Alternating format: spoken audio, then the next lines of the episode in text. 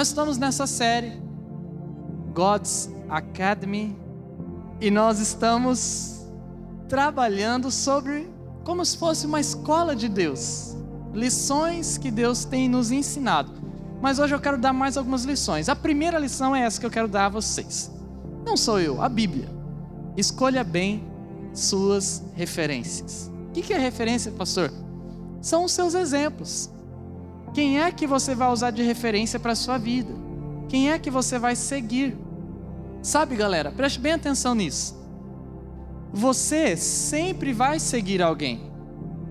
Ah, pastor, não estou seguindo ninguém. Tá sim.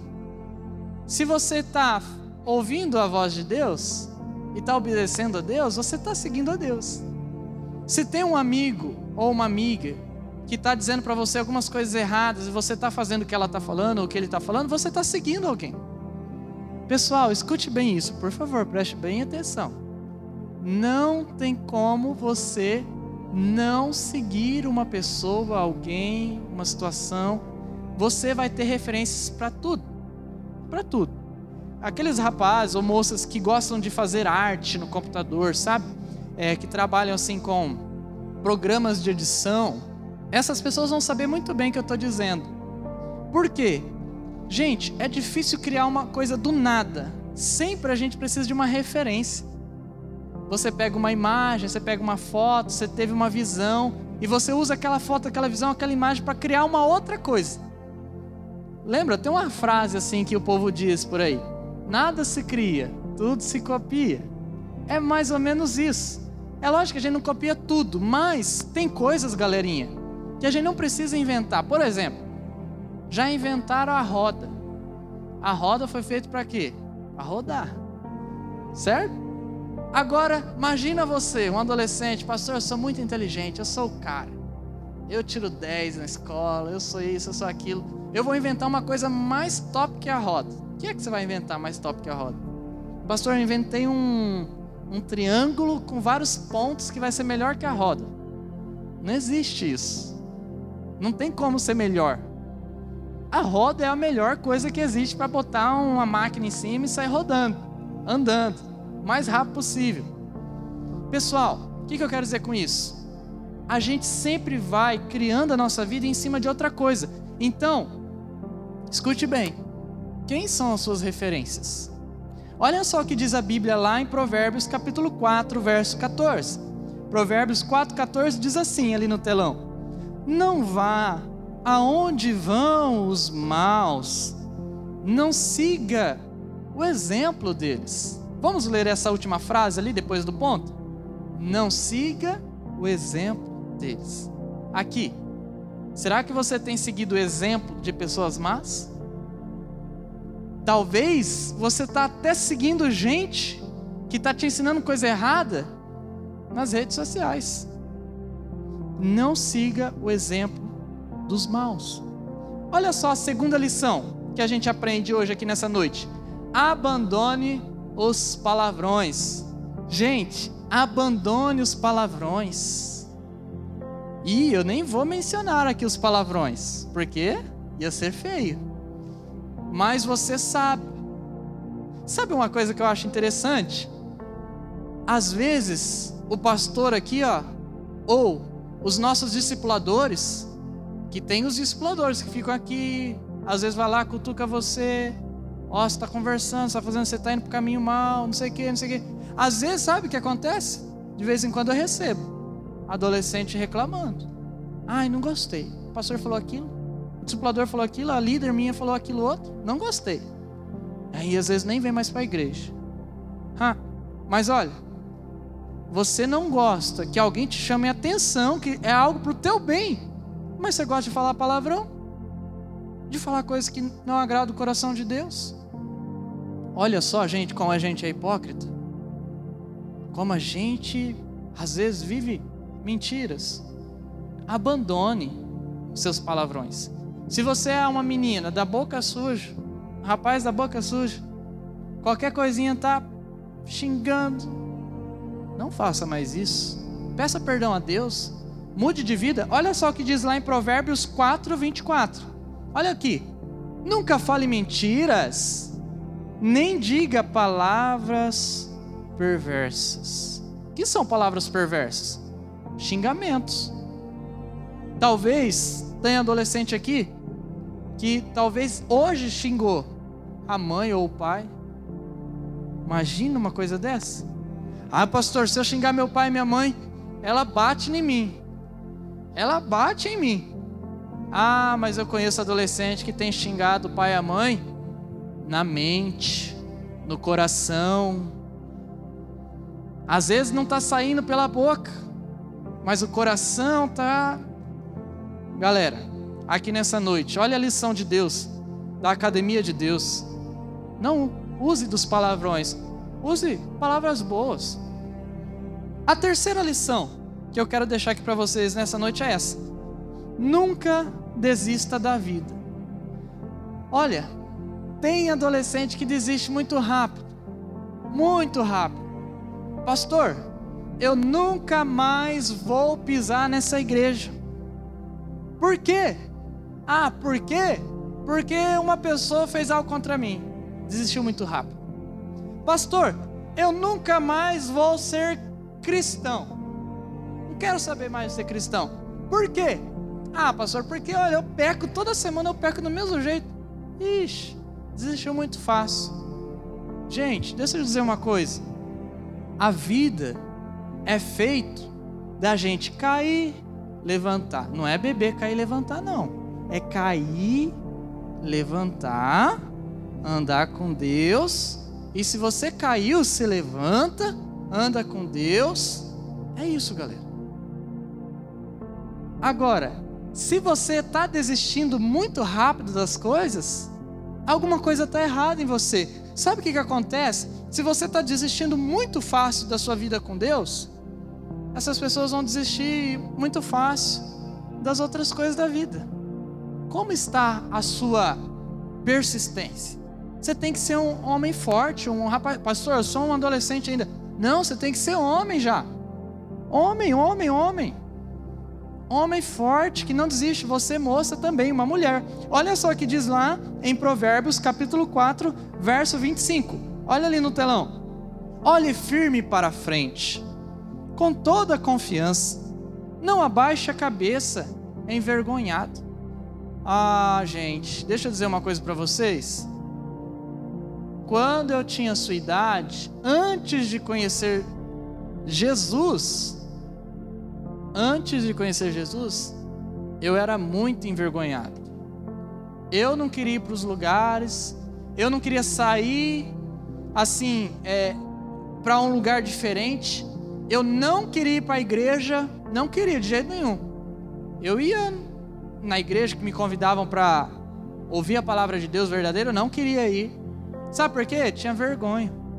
Eu lembro que um dia me chamaram para um retiro lá com os jovens de uma igreja, da onde eu morava. Eu morrendo de vergonha, não queria de jeito nenhum. Às vezes, galera, a gente se envergonha por coisa que não faz sentido. Às vezes a gente desiste muito fácil. Às vezes você tem um monte de coisa para viver legal na tua vida, mas a vergonha te atrapalha. A vergonha coloca você com a cabeça para baixo. E às vezes, pessoal, essa vergonha é sinônimo de uma vida depressiva, uma vida que desiste muito fácil. Olha, se tem adolescente aqui nessa noite que anda desistindo da vida, às vezes, ah, pastor, eu vou até me matar, estou pensando nisso. Não faça isso. Não faça, não faça isso. Olha, eu entendo a tua dor, tá? Porque eu sei que dói as coisas do mundo. As coisas são ruins, mas você não precisa acabar com a sua vida, você não precisa desistir. Você só precisa persistir. E sabe de uma coisa? Você vai aprender a ser mais resistente. Eu já falei para vocês do meu testemunho. Vocês lembram como que foi difícil na minha casa? Mas eu nunca desisti, pessoal. Sabe o que eu fazia quando em casa ficava muito difícil as coisas? Eu ia para o meu quarto, fechava a porta e eu orava dobrava meus joelhos e orava. Em vez de eu desistir, eu buscava Deus. E em quarto lugar, a quarta lição de Deus é essa: pense mais antes de agir. Tem adolescente por aí, galera, que está agindo sem pensar. Vamos zoar hoje? Vamos. Vamos tomar todas? Vamos.